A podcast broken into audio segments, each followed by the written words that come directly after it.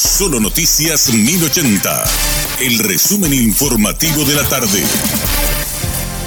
Hola, soy Richard Toñanes y este es el resumen informativo de la tarde. Después de arduas negociaciones, el concejal Gustavo Machuca de Colorado Añetete fue elegido gobernador interino del Departamento Central. La sesión terminó con gritos y denuncias de traición del sector llanista hacia sus colegas efrainistas durante la toma de juramento de Machuca. Sin embargo, los colorados oficialistas y efrainistas votaron para postergar el pedido de intervención y posteriormente analizaron la situación procesal del gobernador Hugo Javier González, quien se encuentra imputado por presuntos hechos de corrupción y sin poder acudir a trabajar.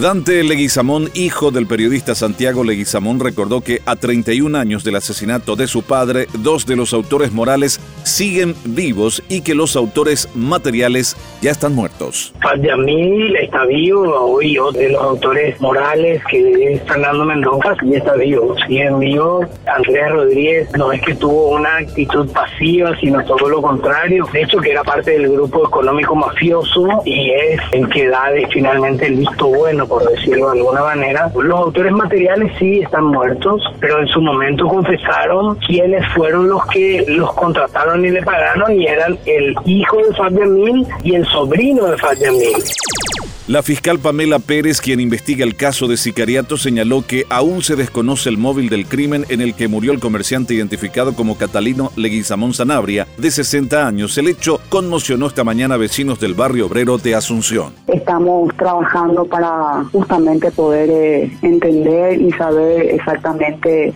eh, qué fue y cuál fue la motivación de estas personas para realizar este acto que, así como lo estás diciendo, conmovió a toda la ciudadanía el día de hoy.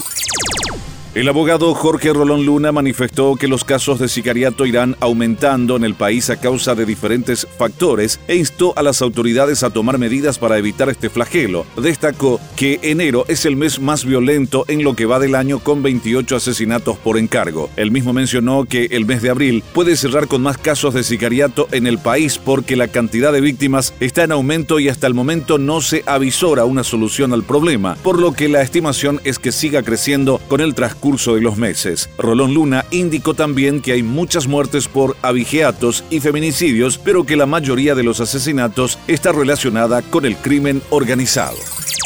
La ministra de Turismo Sofía Montiel de Afara sostuvo que pasar al día lunes el feriado por el Día del Trabajador beneficiará a todos los sectores. Fue el presidente de la República Mario Abdo Benítez quien dio el anuncio en su cuenta de Twitter que el feriado del día 1 de mayo pasa para el lunes 2 de mayo. La secretaria de Estado indicó también que el movimiento que se generó en la Semana Santa fue de unos 82 millones de dólares. Enfatizó que hubo un desplazamiento masivo de las familias paraguayas al interior o a la capital del país. Este fue nuestro resumen informativo. Te esperamos en una próxima entrega. La información del día aquí, en Solo Noticias 1080.